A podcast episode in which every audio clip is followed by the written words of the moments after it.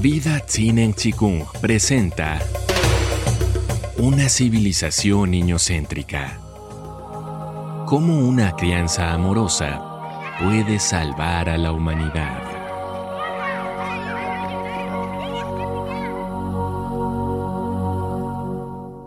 La alimentación. Primera parte.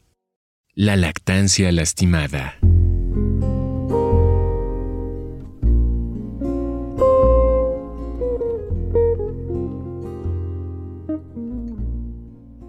Apenas nacemos necesitamos respirar y nutrirnos. El aire está disponible sin límites. La leche materna, en principio, está prevista para que también esté disponible sin límites. Por eso todos los mamíferos de todas las especies estamos diseñados igual. Disponemos de un primer periodo de lactancia hasta que nuestro aparato digestivo esté suficientemente maduro para incorporar la dieta de los adultos de nuestra misma especie. Sin embargo, la lactancia no fluye. Es común escuchar a madres decir que no tienen leche.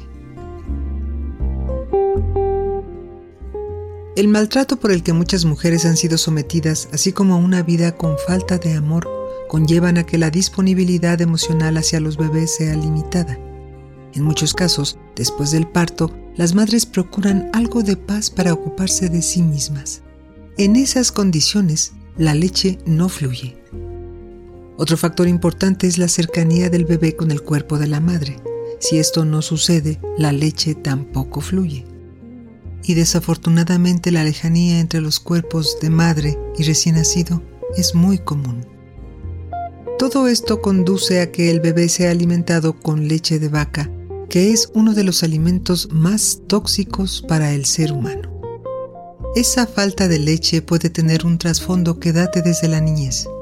De ahí la importancia de revisar profundamente la biografía humana.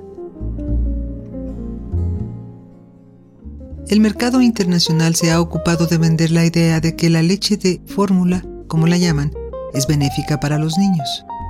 Sin embargo, la realidad es que es absolutamente tóxica, sobre todo para los bebés. De hecho, muchos adultos nos preocupamos porque los niños no quieren tomar leche, pero es obvio que el bebé rechace lo que no le corresponde. Cada mamífero hembra produce la leche específica para las criaturas de su propia especie. Existen innumerables estudios en todo el mundo que confirman que el significativo aumento de cáncer, diabetes y obesidad son consecuencia directa de la ingesta de leche de vaca desde que fuimos niños con el agregado de otros alimentos como las harinas blancas, el azúcar blanco y otros productos industrializados. La leche de vaca es muy mala y existe el agravante de que tiene una extraordinaria aceptación en la población como consecuencia de la apabullante y engañosa publicidad. Los canales de televisión infantil están plagados de ofertas de juguetes y lácteos. En muchos de estos productos imprimen personajes atractivos para los niños, sin embargo, no hay propaganda sobre frutas ni verduras, ya que detrás de estos alimentos no existe ninguna industria poderosa. Leche de vaca y enfermedades respiratorias. Según el escaso conocimiento que tenemos de la historia de la humanidad, la ingesta de leche de algún otro mamífero fue un alimento eventual en épocas de hambruna. El problema actual es que con la pasteurización y la industrialización de la leche de vaca, sumado al increíble poder de la publicidad y el mercadeo, la inclusión de la leche y productos lácteos azucarados en los hogares, bajo la creencia de que es el alimento más importante en la dieta de los niños y adultos, ha hecho estragos. La leche de vaca es tan corrosiva para nuestro organismo que para defender nuestra salud generamos espontáneamente mucosidad, recubriendo y protegiendo las vías respiratorias y digestivas. La mucosidad es una respuesta positiva y saludable a la erosión que produce ese alimento. A esa secreción en forma de moco protector la llamamos enfermedad. Y cuando aparece, nos ocupamos de suprimir los síntomas. Tomamos antibióticos.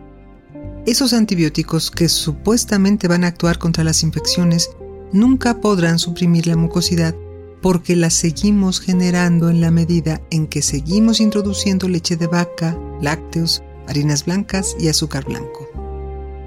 Es paradójico, pero el moco está protegiendo la salud de nuestro organismo. Si generamos moco en exceso, se nos tapan las vías respiratorias y eso nos produce un verdadero malestar. Sufrimos gripes, anginas, otitis, bronquitis o cuadros más graves como pulmonías o neumonías. Y en muchos de estos cuadros aparece la fiebre. Aquí se genera otro error habitual. Creemos que la fiebre se debe combatir. Es cierto que en algunos casos la fiebre puede subir demasiado y debemos bajarla, pero no en la mayoría de ellos. La fiebre es maravillosa, es el factor de equilibrio más importante y eficaz con el que contamos. El calor mata virus y bacterias. Si desde que somos niños dejáramos al cuerpo en paz para que cada organismo se reencontrara con su propio equilibrio permitiendo algo de fiebre, festejaríamos la capacidad de autosanación del cuerpo. Las enfermedades respiratorias están enteramente asociadas a la ingesta de leche o lácteos. El queso es leche, las galletas están fabricadas con leche. Toda la pastelería comercial contiene leche además de harinas blancas y azúcar refinada. Es posible que prácticamente todos los alimentos que ofrecemos a los niños sean tóxicos. Si queremos modificar nuestras costumbres a favor de la salud actual y futura de nuestros hijos, este es un buen momento para reflexionar.